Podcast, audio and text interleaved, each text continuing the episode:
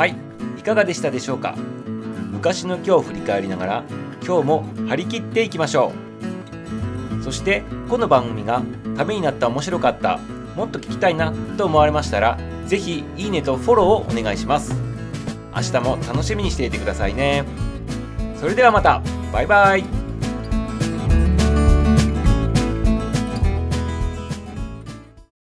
日は何の日？気になる日。の番組は気になるパーソナリティミサウがお届けをしていきます。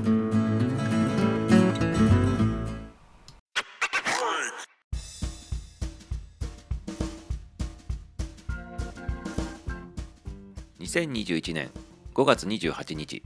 昔の今日は何の日だったんでしょう？今日は両国川開きで初の花火が打ち上げられた日です。1733年江戸時代の中期頃両国川開き今でいう隅田川の花火大会の元になるそういった花火の打ち上げがあったというそんな日になっています。今日はこの両国川開きにちなんで花火大会のね歴史についてね簡単にね面白く語ってみたいなというふうに思ってます。今日はウェブサイトワンダーシェアのサイトの中から花火大会の歴史と種類という記事でライターの福田さんがね書いた記事を元にしてね話の方を進めていきたいなというふうに思っています。まずね花火っていつからねこう作られてどういった期限であのこう日本に来たのかっていうねそういったねお話を最初にしてみたいなと思います。もともとこの花火の元になる火薬っていうのは今からね2000年ほど前要するに紀元前前からねあったわけなんですけど、まあ、中国で発明されたというふうに言われてますね。これがね黒色火薬といってね、まあ、その中に木炭が配合されたもので黒かったということでですね現在の花火でも打ち上げ火薬や割薬まあ、割り薬って書いて割薬って言うんですけど、これは花火をね、あの爆発させるためにね、あの星を飛ばすみたいなね、そんなイメージだと思ってもらったらいいかな。それがベースになる火薬というふうに言われていますね。そしてこの花火の起源なんですけど、まあもともとはこんな感じでシンプルにね、黒いやつだったんですけど、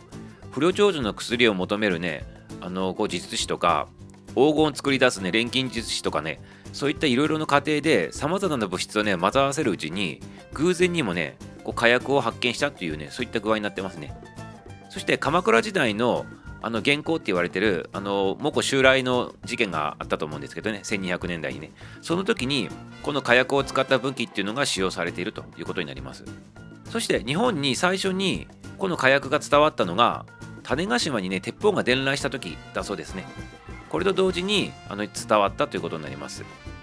そしてまあ日本ではこの鉄砲を飛ばすのに火薬使われてたわけなんですけど他の用途としては有名なあの関ヶ原の戦いですね。その戦いでは石田三成軍の方が合図としてね打ち上げ方式のねのろしを使って合図したってねいうそういう話もねすごく有名ですよね。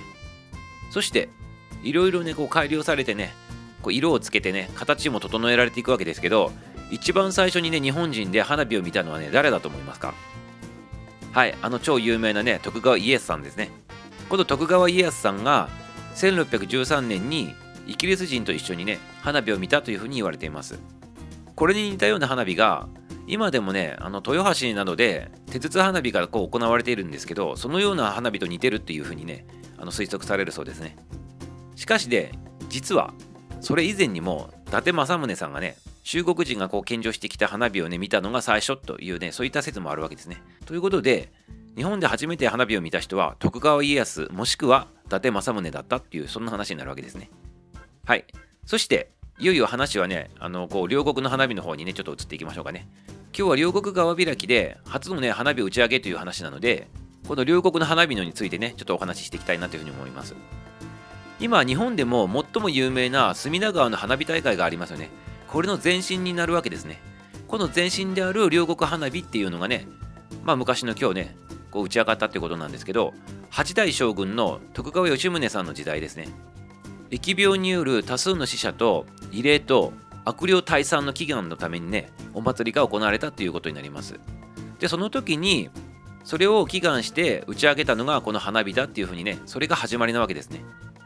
そしてその後川開きに合わせてね花火がねこう打ち上げられるっていうのが恒例になって今に続いているということになるわけです。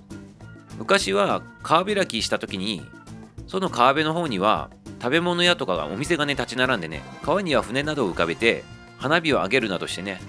夜半までね賑わったっていうねそういった行事だったそうなんですね。でもそして一時戦争で中断もありながらも昭和36年までね続けられたそうですね。そして一旦36年に環境悪化のためね終了っていうことになったんですけどまたねこれがね昭和53年から復活することになりますね。